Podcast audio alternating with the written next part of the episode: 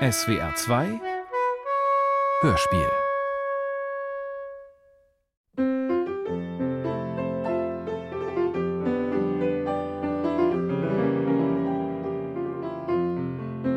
Dr. Murkes Gesammeltes Schweigen von Heinrich Böll. Hörspielfassung und Regie Hermann Naber.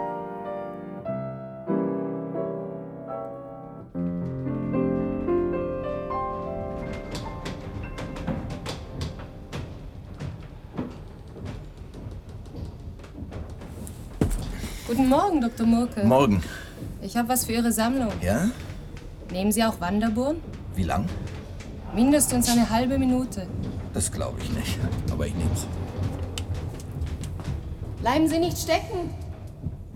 Jeden Morgen, wenn er das Funkhaus betreten hatte, unterzog sich Murke einer existenziellen Turnübung. Er sprang in den Paternosteraufzug, stieg aber nicht im zweiten Stockwerk, wo sein Büro lag, aus, sondern ließ sich höher tragen. Am dritten, am vierten, am fünften Stockwerk vorbei. Und jedes Mal befiel ihn die Angst, wenn die Plattform der Aufzugskabine sich über den Flur des fünften Stockwerks hinweg erhob, die Kabine sich knirschend in den Leerraum schob, wo geölte Ketten mit Fett beschmierte Stangen, ächzendes Eisenwerk die Kabine aus der Aufwärts- in die Abwärtsbewegung schoben. Und Murke starrte voller Angst auf diese einzige unverputzte Stelle des Funkhauses.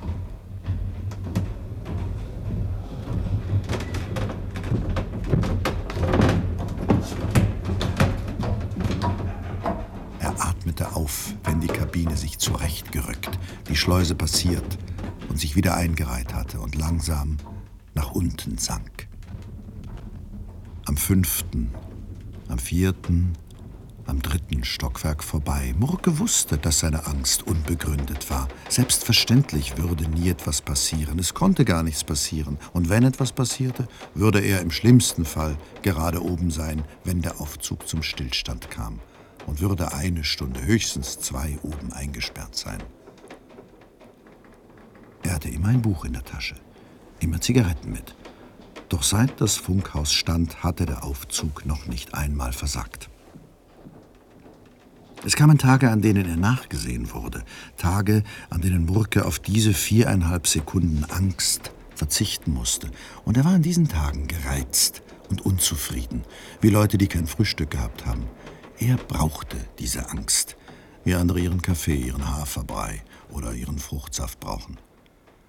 Wenn er dann im zweiten Stock, wo die Abteilung Kulturelles Wort untergebracht war, vom Aufzug sprang, war er heiter und gelassen, wie eben jemand heiter und gelassen ist, der seine Arbeit liebt und versteht. Er war jung, intelligent und liebenswürdig, und selbst seine Arroganz, die manchmal kurz aufblitzte, selbst diese verzieh man ihm, weil man wusste, dass er Psychologie studiert und mit Auszeichnung promoviert hatte. Heute hatte Murke aus einem besonderen Grund auf sein Angstfrühstück verzichtet. Morgen. Ist der Paternoster stecken geblieben? Nee. Können wir anfangen? Klar. Ich habe das Band schon aufgelegt. Burmalotke über das Wesen der Kunst, Teil 1. Worum geht's denn? Hören wir mal rein. Wo immer, wie immer, warum immer wir das Gespräch über das Wesen der Kunst beginnen, müssen wir zuerst auf Gott blicken, müssen uns in Ehrfurcht vor Gott beugen und müssen die Kunst dankbar als ein Geschenk Gottes annehmen. Die Kunst Halt. steht in unmittelbar.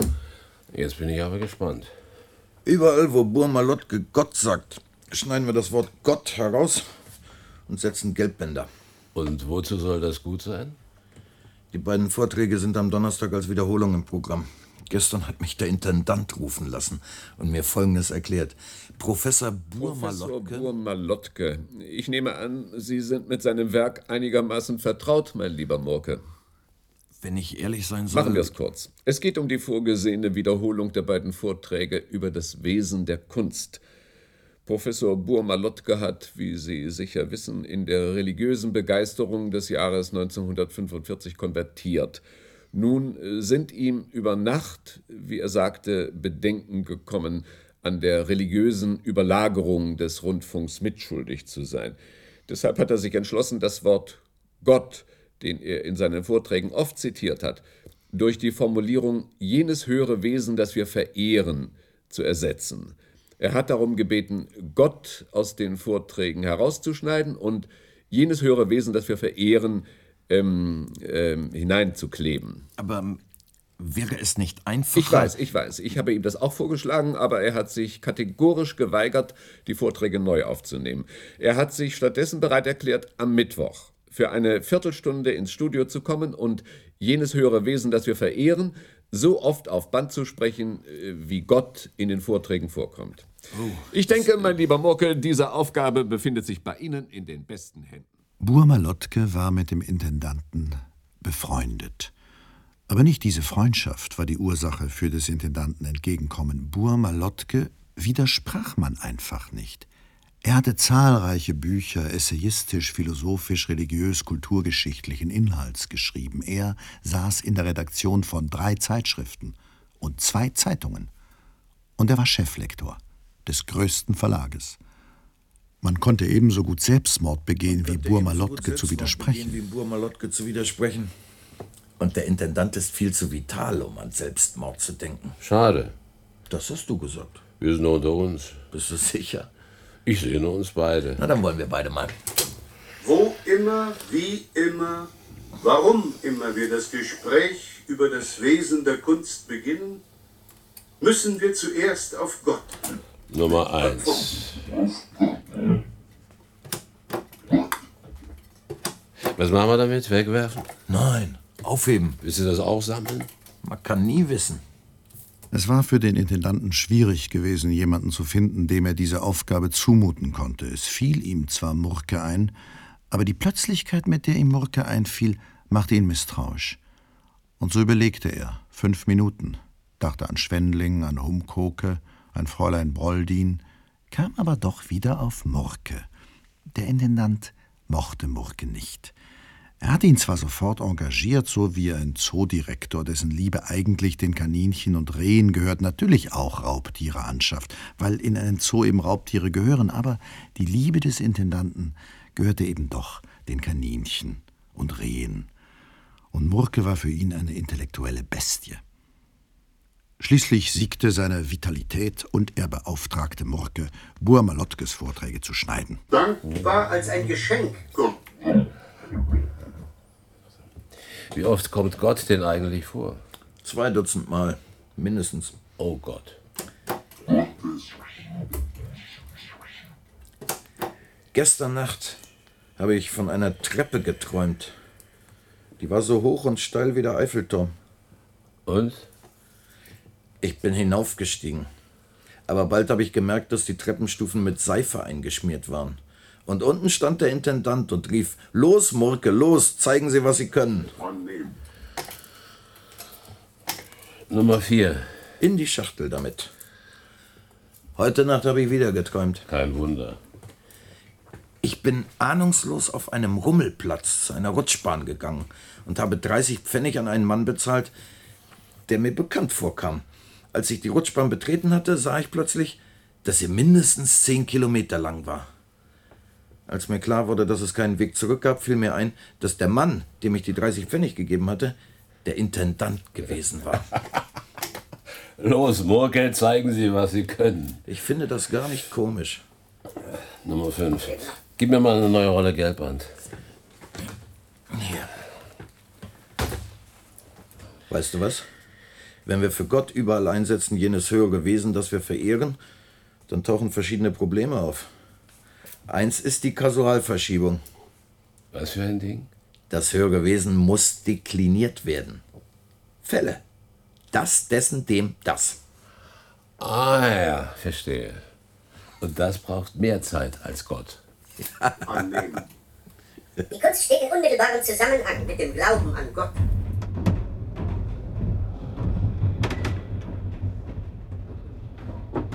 Folgenden Nacht hatte Murke nichts von Seife, nichts von Rutschbahnen, nichts vom Intendanten geträumt. Er betrat lächelnd das Funkhaus, stieg in den Paternoster, ließ sich bis in den sechsten Stock tragen, viereinhalb Sekunden Angst, das Knirschen der Ketten, die unverputzte Stelle. Dann ließ er sich bis zum vierten Stock hinuntertragen, stieg aus und ging auf das Studio zu, wo er mit Burmalotke verabredet war. Es war zwei Minuten vor zehn, als er sich in den grünen Sessel setzte, dem Techniker eine Zigarette anbot und sich selber eine anzündete. Er atmete ruhig, nahm einen Zettel aus der Brusttasche und blickte auf die Uhr. Burmalotke war pünktlich, jedenfalls ging die Sage von seiner Pünktlichkeit, und als der Sekundenzeiger die sechzigste Minute der zehnten Stunde füllte, der Minutenzeiger auf die zwölf und der Stundenzeiger auf die zehn rutschten, öffnete sich die Tür und Burmalotke trat ein. Einen schönen guten Morgen. Guten Morgen, Herr Professor. Alles vorbereitet? Selbstverständlich. Na dann los. Meine Zeit ist kostbar. Ich gehe schon mal rüber. Ja. Herr Professor, in den beiden Vorträgen kommt Gott genau 27 Mal vor. Ich muss Sie also bitten, 27 Mal das zu sprechen, was wir einkleben sollen. Wir wären Ihnen dankbar, wenn wir Sie bitten dürften, es 35 Mal zu sprechen, da wir eine gewisse Reserve beim Kleben werden brauchen können. Ja, genehmigt. Eine Schwierigkeit allerdings ist folgende. Bei dem Wort Gott, so ist es jedenfalls in Ihrem Vortrag, wird abgesehen vom Genitiv der kasuale Bezug nicht deutlich. Bei jenem höheren Wesen, das wir verehren, muss er aber deutlich gemacht werden. Wir haben insgesamt nötig zehn Nominative und fünf Akkusative, 15 Mal also jenes höhere Wesen, das wir verehren, dann sieben Genitive, also jenes höheren Wesens, das wir verehren, fünf Dative, jenem höheren Wesen, das wir verehren, bleibt noch ein Vokativ, die Stelle, wo Sie O Gott sagen. Ich erlaube mir Ihnen vorzuschlagen, dass wir es beim Vokativ belassen und Sie sprechen O du höheres Wesen, das wir verehren. Gut, gut. Die Kasualverschiebung habe ich selbstverständlich auch schon bedacht. Dann gibt es noch ein kleines Problem, Herr Professor. Ja? Insgesamt werden für die 27 neu gesprochenen Sätze 80 Sekunden benötigt, während 27 mal Gott nur 20 Sekunden Sprechzeit erforderte. Wir Ach. müssen also zugunsten Ihrer Veränderung aus jedem Vortrag eine halbe Minute kürzen. Aber geschnitten haben Sie schon, ja? Ja, hier, bitte. Ich rauche nicht. In dieser Zigarettenschachtel haben wir 27 Mal Gott gesammelt, von Ihnen gesprochen. Wollen Sie sie haben? Nein, danke. Ich werde mit dem Intendanten wegen der beiden halben Minuten sprechen. Welche Sendungen folgen auf meine Vorträge? Morgen folgt die Routinesendung Internes aus KUV, eine Sendung, die Dr. Grehm redigiert. Lokales, verflucht. Grehm wird da nicht mit sich reden lassen. Und übermorgen folgt Ihrem Vortrag die Sendung Wir schwingen das Tanzbein. Hucklieme. Noch nie hat die Abteilung Unterhaltung an die Kultur auch nur eine Fünftelminute abgetreten. Nein, noch nie. Jedenfalls noch nie, solange ich in diesem Haus arbeite. Schön, in zehn Minuten wird es ja wohl vorüber sein. Ich werde dann mit dem Intendanten wegen der Minute äh, sprechen. Ja, fangen wir an. Können Sie mir Ihren äh, Zettel hier lassen? Aber gern. Ich habe die Zahlen genau im Kopf. Sitze ich hier? Ja, ja, bitte. Ich gehe jetzt in die Regie.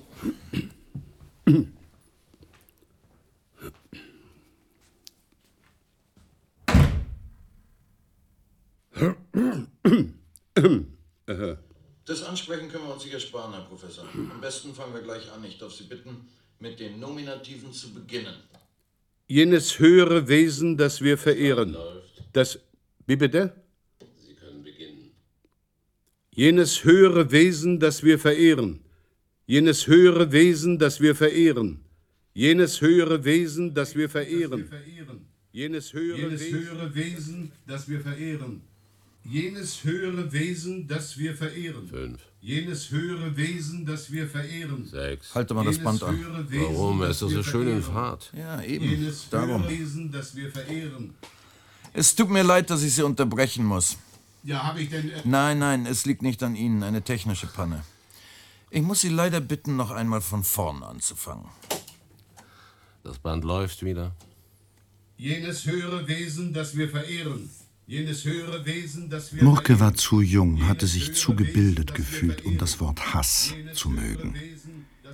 Hier aber, hinter der Glasscheibe, während Burmalotke seine Nominative, Genitive und Dative sprach, wusste er plötzlich, was Hass ist.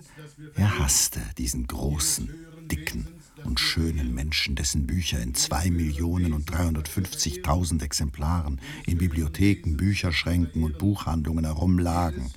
Und er dachte nicht eine Sekunde daran, diesen Hass zu unterdrücken. Verzeihung.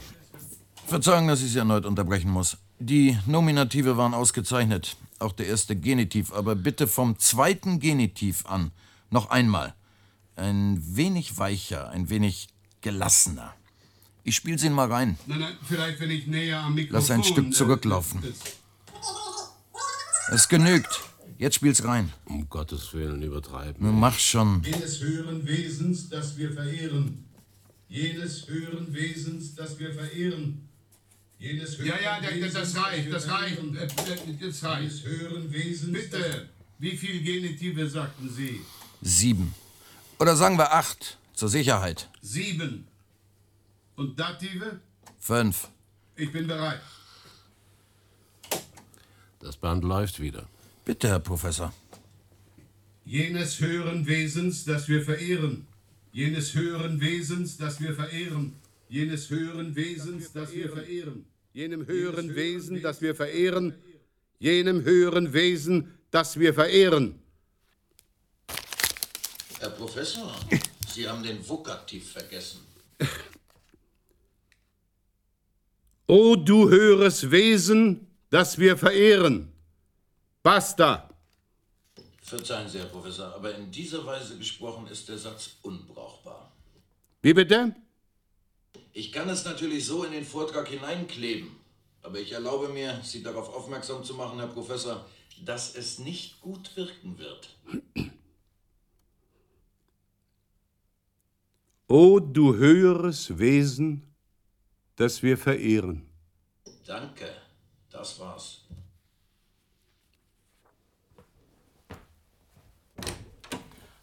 Oh, Herr Professor, bin ich zu früh? Es war kein Rotlicht an. Hab ich Aber Sie keineswegs, gnädige Frau. Nein, nein, ich räume das Feld.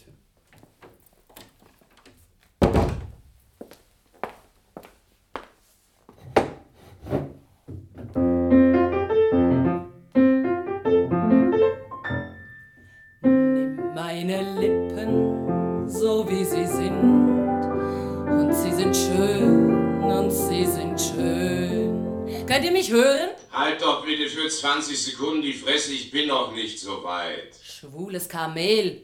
In der Regie unterhält sich Huglieme, der Redakteur der Unterhaltungsabteilung, mit Murke und dem Techniker. Ich kann dies bescheuerte Lied nicht mehr hören. Sie müssen Ihre Sendung sowieso kürzen. Nie im Leben. Und jetzt packen Sie Ihre Kunst zusammen, damit wir endlich anfangen können, Geld zu verdienen. Und vergessen Sie Ihre Zigaretten nicht. Wollen Sie eine? Was ist das denn? 27 Mal Gott von Burma Lotke. Oh Gott. Heb's gut auf, ja? Ich komme also um elf und dann kleben wir das höhere Wesen rein. Müssen wir das nachher auch noch abhören? Nein, nicht für eine Million höre ich das nochmal ab. Murke steckte eine Zigarette in den Mund, ließ sie unangezündet und ging durch den rückwärtigen Flur auf den zweiten Paternoster zu, der an der Südseite lag und zur Kantine hinunterführte.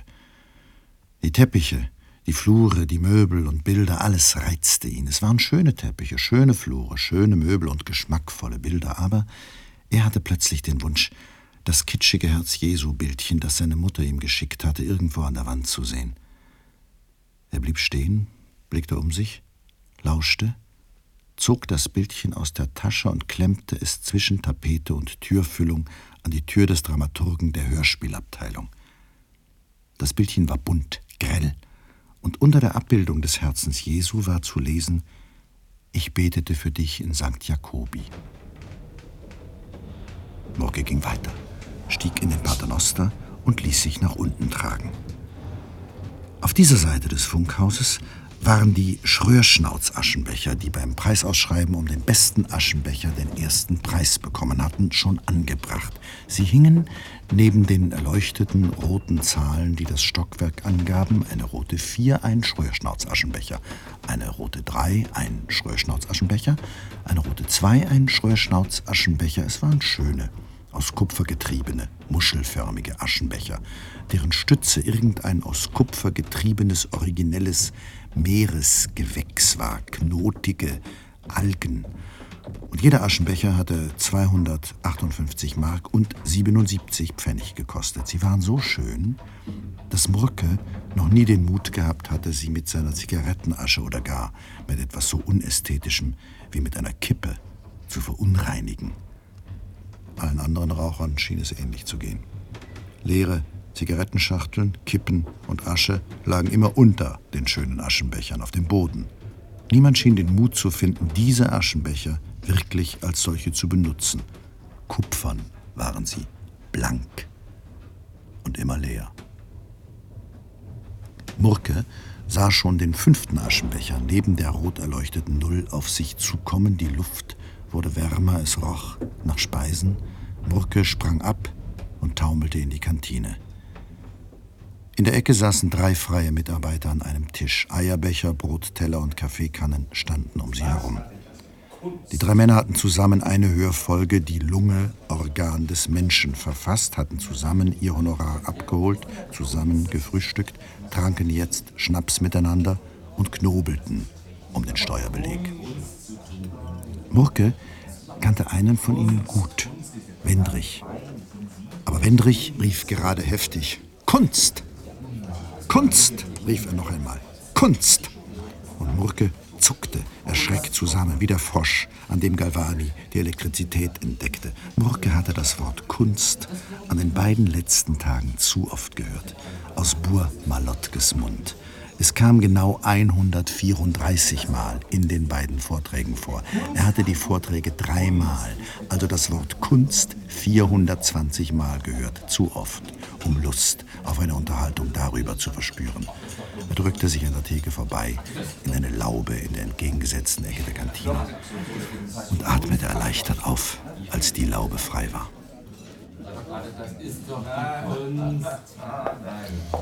Apfelsaft wie immer? Ja, Apfelsaft, bitte. Aber Kunst ist doch gar Kunst. Es ist, als ob man ausgepeitscht würde. Was ist? Nichts. Der Apfelsaft. Danke. Haben Sie Streichhölzer, Wilfriede Ulla? Wulla. Sonst gibt's kein Feuer. Finden Sie Wulla schöner? Nee. Praktischer. Hm? Sie sollten Ihren Urlaub nehmen und das rauchen lassen, Herr Doktor. Wenn Sie mich fragen. Ich frag Sie aber nicht. Sie sollten mal mit einem einfachen, netten Mädchen ins Kino gehen. Das werde ich heute Abend tun. Ich verspreche es Ihnen. Es braucht nicht gleich eins von den Flittchen zu sein. Einfaches, nettes, ruhiges Mädchen mit Herz. Die gibt's immer noch. Ich weiß, es gibt sie. Und ich kenne sogar eins. Na also. Wula, drei Bier und drei Schnaps. Die armen Jungs. Die Kunst macht sie noch ganz verrückt. Wuller hatte ein Herz für die freien Mitarbeiter und war immer darauf aus, sie zur Sparsamkeit anzuhalten. Haben Sie mal Geld? Dann hauen Sie es gleich auf den Kopf. Murke trank von dem Apfelsaft, drückte die Zigarette im Aschenbecher aus und dachte voller Angst an die Stunden zwischen elf und eins, in denen er Burmalotkes Sprüche an die richtigen Stellen in seinen Vorträgen hineinkleben musste. Um zwei wollte der Intendant die Bänder in sein Büro überspielt haben. Murke dachte an Schmierseife, an Treppen, steile Treppen und Rutschbahnen. Er dachte an die Vitalität des Intendanten, dachte an Burmalotke und erschrak, als er Schwendling in die Kantine kommen sah. Okay, na nu, du. Ich denke, du schneidest den Käse vom Burmalotke zurecht. Um elf geht es weiter. Hula, ein Bier, einen halben Liter. Du hättest dafür einen extra Urlaub verdient. Das muss ja grässlich sein. Wula, wo bleiben denn die Schnäpse? Wir verdursten. Ja. Weißt du das Neueste von Muckwitz? Er verdurstet. Quatsch. Er verfeatured die Tiger. Und was macht Finn? Der, der verfeatured die Tundra. Du willst mich auf den Arm nehmen. Frag ihn doch. Und wegguckt? Wegguckt. Macht ein Feature über mich. Und später mache ich eins über ihn. Nach dem Wahlspruch, verfeaturest du mich, verfeature ich dich. Ihr Bier, Herr Schwindler. Durst ist schöner als Heimweh. Prost. Dr. Murke wird in Studio 13 erwartet. Herr Dr. Murke wird in Studio 13 erwartet. Wieso? Es ist doch erst halb elf. Herr Dr. Murke wird in Studio 13 erwartet. Der Lautsprecher hing über der Theke des Kantinenraums, gleich unterhalb des Spruchs, den der Intendant hatte an die Wand malen lassen. Disziplin ist alles. Es nützt nichts, Morke. Nein, es nutzt nichts. Murke stand auf, legte das Geld für den Apfelsaft auf den Tisch, drückte sich am Tisch der freien Mitarbeiter vorbei, stieg draußen in den Paternoster und ließ sich an den fünf Schröhrschnauz-Aschenbechern vorbei wieder nach oben tragen. Er sah sein Herz-Jesu-Bildchen noch in der Türfüllung des Dramaturgen der Hörspielabteilung stecken. Gott sei Dank, jetzt ist wenigstens ein kitschiges Bild im Funkhaus. Im Regieraum von Studio 13 saß der Techniker allein und ruhig vor vier Pappkartons. Was ist denn los? Die Unterhaltung war früher fertig und ich dachte, es läge dir vielleicht dran, die Zeit zu nutzen. Oh, daran liegt mir sogar sehr viel. Ich habe um eins eine Verabredung. Das könnten wir schaffen. Also, fangen wir an. Was ist in den Pappkartons? Ich habe für jeden Kasus einen Karton. Die Akkusative im ersten, im zweiten die Genitive, im dritten die Dative. Und in dem da, auf dem feine Schokolade steht, befinden sich die beiden Vokative. Rechts der Gute, links der Schlechte. Großartig. Wenn du die Reihenfolge notiert hast, in der sie reingeklebt werden müssen, sind wir in einer Stunde fertig. In den ersten Schnitt müssen wir einen Akkusativ einkleben. Wo immer, wie immer, warum immer wir das Gespräch über das Wesen der Kunst beginnen, müssen wir zuerst auf Gib mir mal einen Akkusativ. Hier.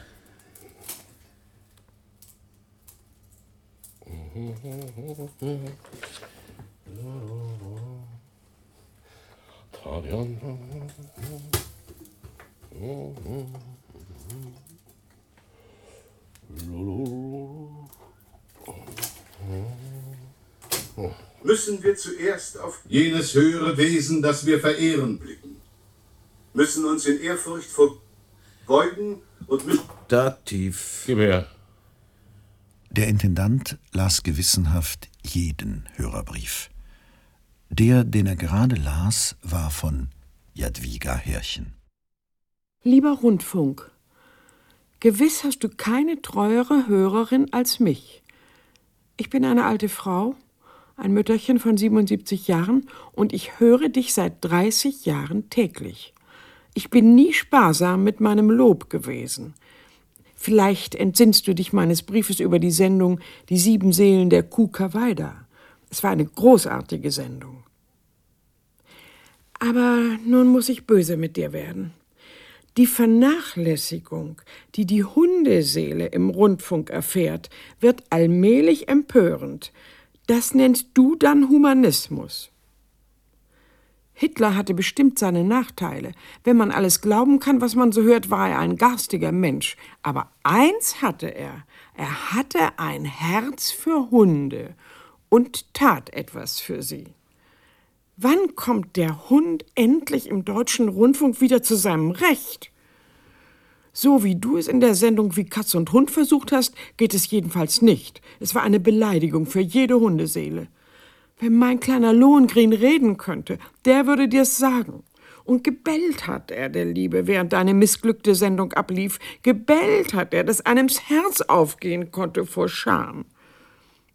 Ich zahle meine Rundfunkgebühren wie jeder andere Hörer und mache von meinem Recht Gebrauch und stelle die Frage, wann kommt die Hundeseele endlich im deutschen Rundfunk wieder zu ihrem Recht? Freundlich? Obwohl ich so böse mit dir bin? Deine Jadwiga Herrchen. Ohne Beruf. PS. Sollte keiner von den zynischen Gesellen, die du dir zur Mitarbeit aussuchst, fähig sein, die Hundeseele in entsprechender Weise zu würdigen, so bedien dich meiner bescheidenen Versuche, die ich dir beilege. Aufs Honorar würde ich verzichten. Du kannst es gleich dem Tierschutzverein überweisen. Beiliegend 35 Manuskripte, deine Jadwiga Herrchen. Der Intendant stöhnte. Dann stopfte er sich eine Pfeife, zündete sie an und leckte sich über die vitalen Lippen. Verbinden Sie mich mal mit Herrn Krochi. Krochi hatte ein winziges Stübchen mit einem winzigen, aber geschmackvollen Schreibtisch oben in der Abteilung Kulturelles Wort und verwaltete ein Ressort, das so schmal war wie sein Schreibtisch. Das Tier in der Kultur. Ja?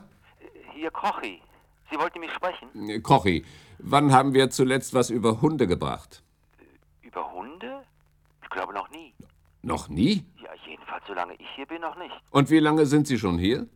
Zehn Jahre. Es ist eine Schweinerei, dass Sie noch nie etwas über Hunde gebracht haben. Schließlich fällt das in Ihr Ressort. Wie hieß der Titel Ihrer letzten Sendung? Äh, meine letzte Sendung hieß? Sie brauchen den Satz nicht zu wiederholen. Wir sind hier nicht beim Militär. Eulen im Gemäuer.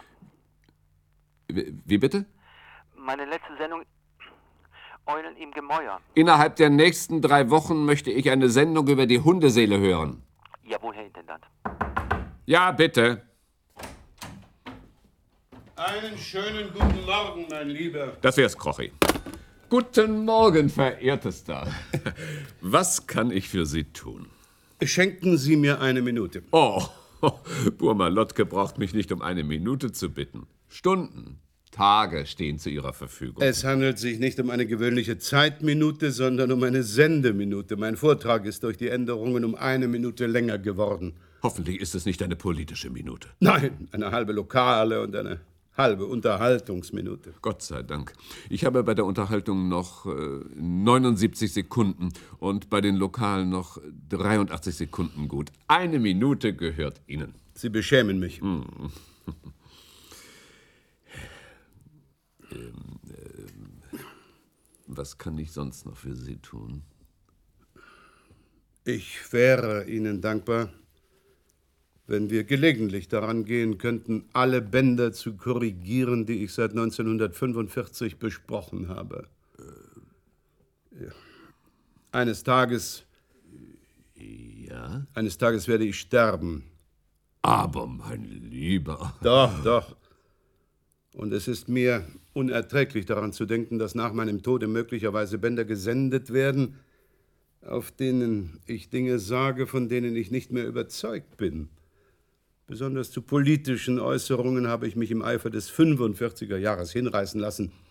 Zu Äußerungen, die mich heute mit starken Bedenken erfüllen und die ich nur auf das Konto jener Jugendlichkeit setzen kann, die von jeher meine Arbeit ausgezeichnet hat. Die Korrekturen meines geschriebenen Werkes laufen bereits an. Nun möchte ich Sie bitten, mir bald die Gelegenheit zu geben, auch mein gesprochenes Werk zu korrigieren. Wenn Ihnen so viel daran liegt. Pedanterie wird ja nur von unsauberen Geistern als des Genies unwürdig bezeichnet. Wir beide wissen aber, die wahren, die großen Genies waren Pedanten. Himmelsheim ließ einmal eine ganze bereits ausgedruckte Auflage seines Selon auf eigene Kosten neu binden, weil drei oder vier Sätze dieses Werkes ihm nicht mehr entsprechend erschienen. Tatsächlich. Der Gedanke, dass Vorträge von mir gesendet werden könnten, von denen ich nicht mehr überzeugt war, als ich das Zeitliche segnete, dieser Gedanke ist mir unerträglich. Welche Lösung würden Sie vorschlagen? Es müsste äh, erst einmal Ja. eine genaue Aufstellung. Äh, Ja, äh, eine, eine genaue Aufstellung aller von Ihnen gesprochenen Sendungen gemacht werden. Sicher. Und äh, äh, dann, ja, dann müsste im Archiv nachgesehen werden, ob diese Bänder noch alle dort sind. Ich hoffe, dass man keins der Bänder gelöscht hat, ohne mich zu verständigen. Man hat mich nicht verständigt, also hat man kein Band gelöscht. Ich werde alles veranlassen. Ich bitte darum. Und jetzt, ich muss mich verabschieden. Die Arbeit ruft. Guten Morgen. Guten Morgen, mein Lieber. Schauen Sie bald mal wieder rein. Geben Sie mir Umgucke. Auf der Stirn des Intendanten zeigten sich kleine, sehr helle Schweißtröpfchen. Burmalotka hatte seit 1945 jeden Monat mindestens eine Stunde Sendezeit gehabt. Ja? Hier Humkucke. Mein lieber Humkoke, ich hatte gerade eine Unterredung mit Professor Burma-Lottke. Ich brauche eine genaue Aufstellung seiner sämtlichen Sendungen. Alles, was im Archiv ist, Humkoke. Ich hoffe doch, dass nichts gelöscht wurde. Das müsste sich feststellen lassen. Tun Sie das. Ist Murke mit dem Schneiden fertig? Er ist noch im Studio. Sein Termin geht bis eins. Ich erwarte Ihren Bericht. Die freien Mitarbeiter in der Kantine hatten sich entschlossen, ein Mittagessen zu bestellen. Sie hatten noch mehr Schnaps getrunken, sprachen immer noch über Kunst. Ihr Gespräch war ruhiger, aber nicht weniger leidenschaftlich.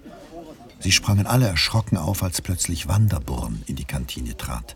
Wanderborn war ein großer, melancholisch aussehender Dichter mit dunklem Haar, einem sympathischen Gesicht, das ein wenig vom Stigma des Ruhmes gekerbt war. Er war an diesem Tag unrasiert und sah deshalb noch sympathischer aus. Kinder, gebt mir etwas zu trinken. Hier, bitte. In diesem Hause habe ich immer das Gefühl zu verdursten. Sie gaben ihm zu trinken, einen Schnaps, der noch dastand, und den Rest aus der Sprudelflasche. Ich warne Sie vor dem Funk, vor diesem Scheißkasten. Ah. Vor diesem geleckten, geschniegelten, aalglatten Scheißkasten. Sollen wir noch einen Schnaps? Ich warne Sie. Der Funk macht uns alle kaputt. Oder denken Sie etwa, die Leute hier seien Ihre Freunde? Sie schneiden uns, zehren unsere Substanz auf, kleben uns. Und wir alle werden es nicht aushalten. Seine Warnung war aufrichtig und beeindruckte die drei jungen Männer sehr. Aber die drei jungen Männer wussten nicht, dass Wanderborn gerade von der Kasse kam, wo er sich viel Geld als Honorar für eine Bearbeitung des Buches Hiob abgeholt hatte. Er trank den Sprudel aus, setzte das Glas auf den Tisch und schritt mit melancholisch wehendem Mantel zur Tür. Punkt zwölf war Murke mit dem Kleben fertig. Sie waren gerade dabei, den letzten Dativ einzusetzen. Kunst hat religiösen Ursprung, steht zu jenem höheren Wesen, das wir verehren. in Beziehung. Das war's. Noch nicht ganz. Es fehlt noch der Vokativ. Welchen nehmen wir? Natürlich den schlechten.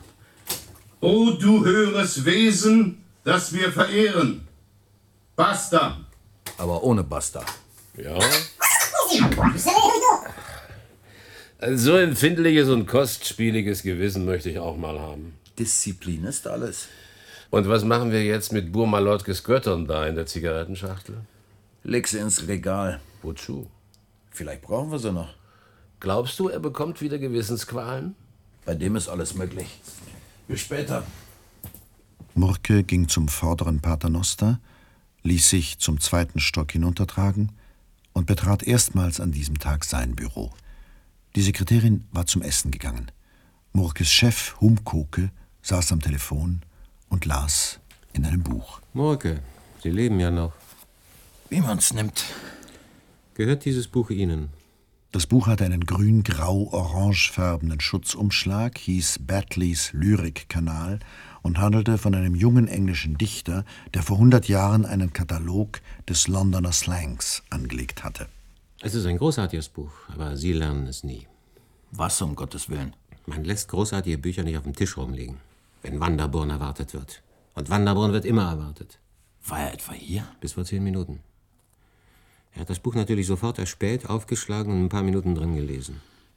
Was ist die Folge? Ich ahne Schreckliches. Die Folge ist, wir bekommen zwei einstündige Sendungen von Wanderborn über Batlys Lyrikkanal. Und Sie haben das nicht verhindern können? Bin ich der zuständige Redakteur? Oh Gott. Dieser Bursche wird uns eines Tages noch seine eigene Großmutter als Feature servieren. Oder als Hörfolge.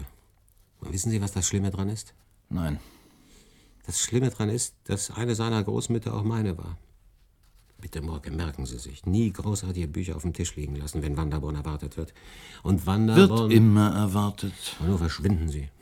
Sie haben es verdient, nehme ich an. Haben Sie das Zeug nochmal abgehört? Es ist fertig. Aber abhören kann ich das nicht. Ich kann es einfach nicht. Ich kann das einfach nicht. Das ist eine sehr kindliche Redewendung. Wenn ich das Wort Kunst heute noch einmal hören muss, werde ich hysterisch. Sie sind es schon. Und ich billige Ihnen sogar zu, dass Sie Grund haben, es zu sein. Drei Stunden Burmalotke, das schmeißt den stärksten Mann um. Und Sie sind nicht mal ein starker Mann. Hier, Ihr Buch. Danke. Als ich in Ihrem Alter war, hatte ich einmal eine vierstündige Hitlerrede, um drei Minuten zu kürzen. Ich musste mir die Rede dreimal anhören, ehe ich würdig war, vorzuschlagen, welche drei Minuten herausgeschnitten werden sollten. Als ich anfing, das Band zum ersten Mal zu hören, war ich noch ein Nazi. Aber als ich die Rede zum dritten Mal durch hatte, war ich kein Nazi mehr. Es war eine harte, eine schreckliche, aber sehr wirksame Kur. Sie vergessen, dass ich von Burmalotke schon geheilt war, bevor ich seine Bänder hören musste. Sie sind schon eine Bestie. Und jetzt ab mit Ihnen. Der Intendant hörte sich um zwei nochmal an. Sie müssen nur erreichbar sein, falls etwas passiert. Von zwei bis drei bin ich zu Hause. Ah, noch etwas. Das hier ist vom Hörspiel abgegeben worden. Ein Stückchen Band. Ich habe reingehört. Es ist nichts drauf. Absolut nichts. Bis auf einen leichten Seufzer am Anfang. Der könnte von Wanderborn sein. Es ist Wanderborn. Nehmen Sie mir es nicht übel, aber ich wüsste gern, was Sie damit vorhaben. Ich, äh, ich sammle eine bestimmte Art von Resten. Welche Art von Resten? Schweigen. Ich sammle Schweigen. Schweigen. Wenn ich Bänder zu schneiden habe, wo die Sprecher manchmal eine Pause gemacht haben, auch Seufzer, Atemzüge, absolutes Schweigen, das werfe ich nicht in den Abfallkorb, sondern das sammle ich. Burmalotkes Bänder übrigens gaben nicht eine Sekunde Schweigen her. Natürlich, der wird doch nicht schweigen. Wissen Sie übrigens, wie viele Stunden Burmalotke wir im Archiv haben? Nein. Der Intendant hat danach gefragt. Ach. 120 Stunden. Deswegen sammle ich Schweigen. Was machen Sie mit den Schnippeln? Ich klebe sie aneinander und spiele mir das Band vor, wenn ich abends zu Hause bin. Es ist noch nicht viel. Ich habe erst ein paar Minuten. Aber es wird ja auch nicht viel geschwiegen. Ich muss Sie darauf aufmerksam machen, dass es verboten ist, Bänder und Teile von Bändern mit nach Hause zu nehmen. Auch Schweigen? Bestie. Als der Intendant wenige Minuten nach zwei in sein Büro kam und den Lautsprecher einschaltete, war Burmalotkes Vortrag gerade angelaufen.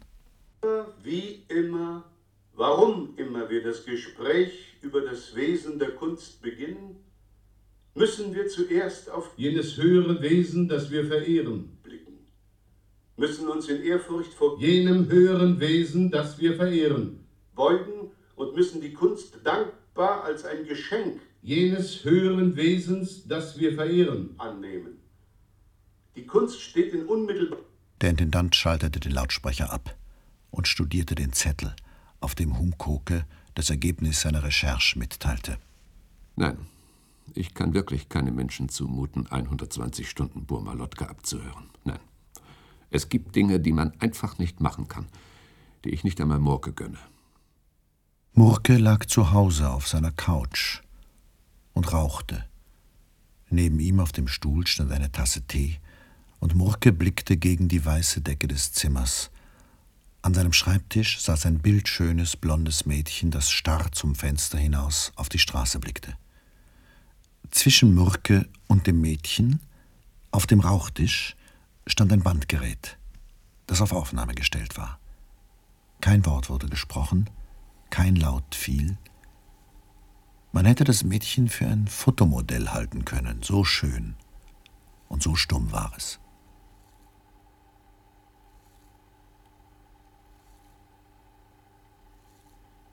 Ich kann nicht mehr. Ich kann einfach nicht mehr. Es ist unmenschlich, was du von mir verlangst. Es gibt Männer, die unsittliche Sachen von einem Mädchen verlangen, aber ich meine fast, was du von mir verlangst, ist noch unsittlicher als die Sachen, die andere Männer von einem Mädchen verlangen. Das muss ich alles wieder rausschneiden. Sei doch vernünftig, Rina. Sei lieb und beschweige mir wenigstens noch fünf Minuten Band. Beschweigen. Das ist auch so eine Erfindung von dir. Ein Band besprechen würde ich mal gerne, aber beschweigen? Ach, Rina, wenn du wüsstest, wie kostbar mir dein Schweigen ist. Abends, wenn ich müde bin, wenn ich hier sitzen muss, höre ich mir dein Schweigen an. Bitte, sei nett. Beschweige mir wenigstens noch drei Minuten. Du weißt doch, was Schneiden für mich bedeutet. Meinetwegen. Aber gib mir wenigstens eine Zigarette. Danke.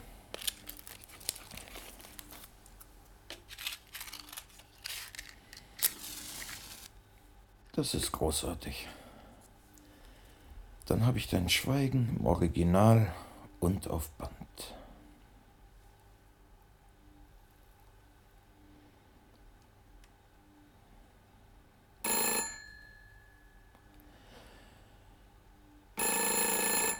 Oh nein.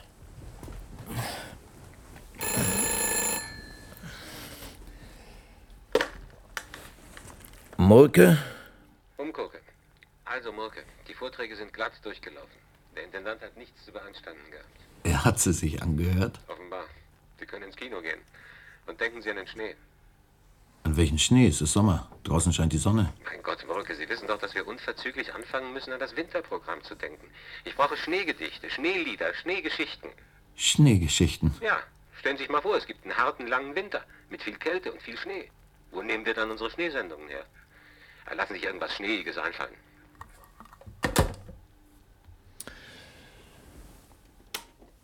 Komm, wir können ins Kino gehen.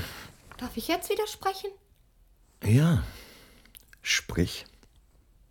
Um diese Zeit hatte der Dramaturg der Hörspielabteilung das Kurzhörspiel, das am Nachmittag laufen sollte, noch einmal abgehört. Er fand es gut. Nur der Schluss hatte ihn nicht befriedigt. Er nahm das durchgekaute Streichholz aus dem Mund und steckte sich ein frisches zwischen die Zähne. Ich finde es gut. Ja. Nur der Schluss hat mich nicht also befriedigt. Können wir den noch mal hören? Von wo an? Die Stelle mit den Fragen des Atheisten in der großen leeren Kirche. Er müsste es sein. Wer denkt noch an mich, Mhm, mhm. wenn ich der Würmer Raub geworden bin?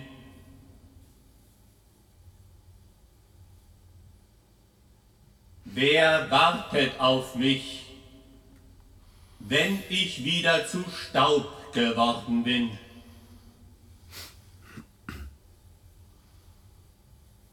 Wer denkt noch an mich, wenn ich wieder zu Laub geworden bin? Halten Sie mal an.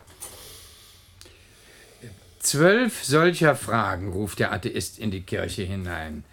Und was steht hier hinter jeder Frage? Ein Fragezeichen.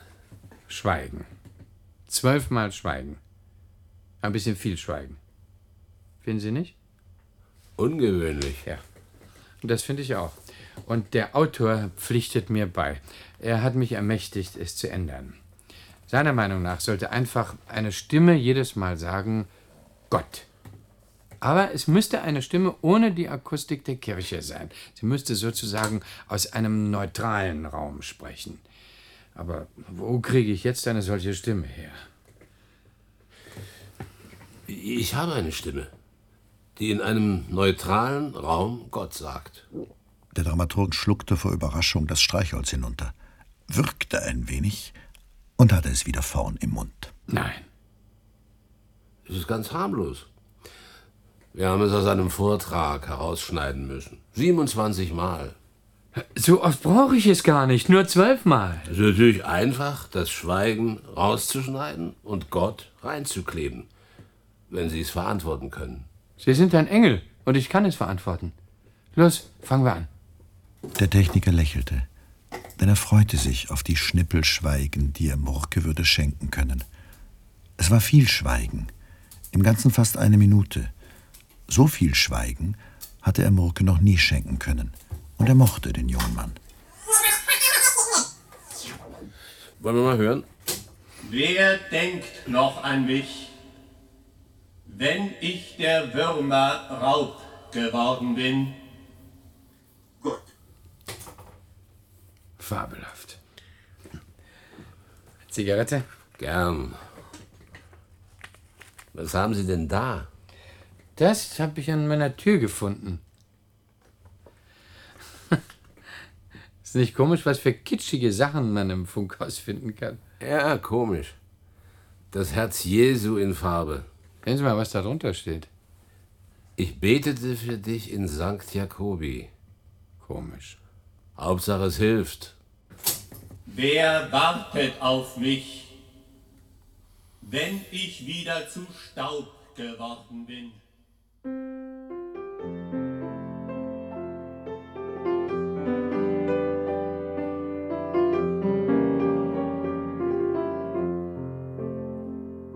Sie hörten Dr. Murkes gesammelte Schweigen.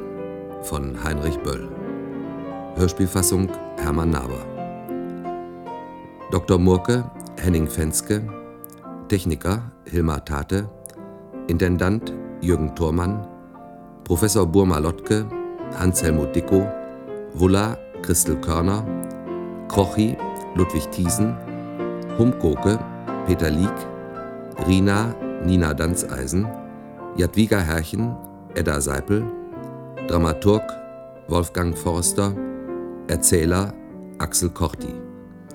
Ferner wirkten mit Gerd Andresen, Patrick Blank, Andreas M. Ebert, Claudia Knupfer, Klaus Grauleidis, Walter Laugwitz, Arturo Möller, Heinz Schimmelpfennig, Iris Verlin und Bert Wesselmann. Ton Udo Schuster, Schnitt Christiane Köhler, Regieassistent Patrick Blank, Musik Rolf-Hans Müller, Regie Hermann Naber. Sie hörten eine Produktion des Südwestfunks mit dem Saarländischen Rundfunk aus dem Jahre 1986.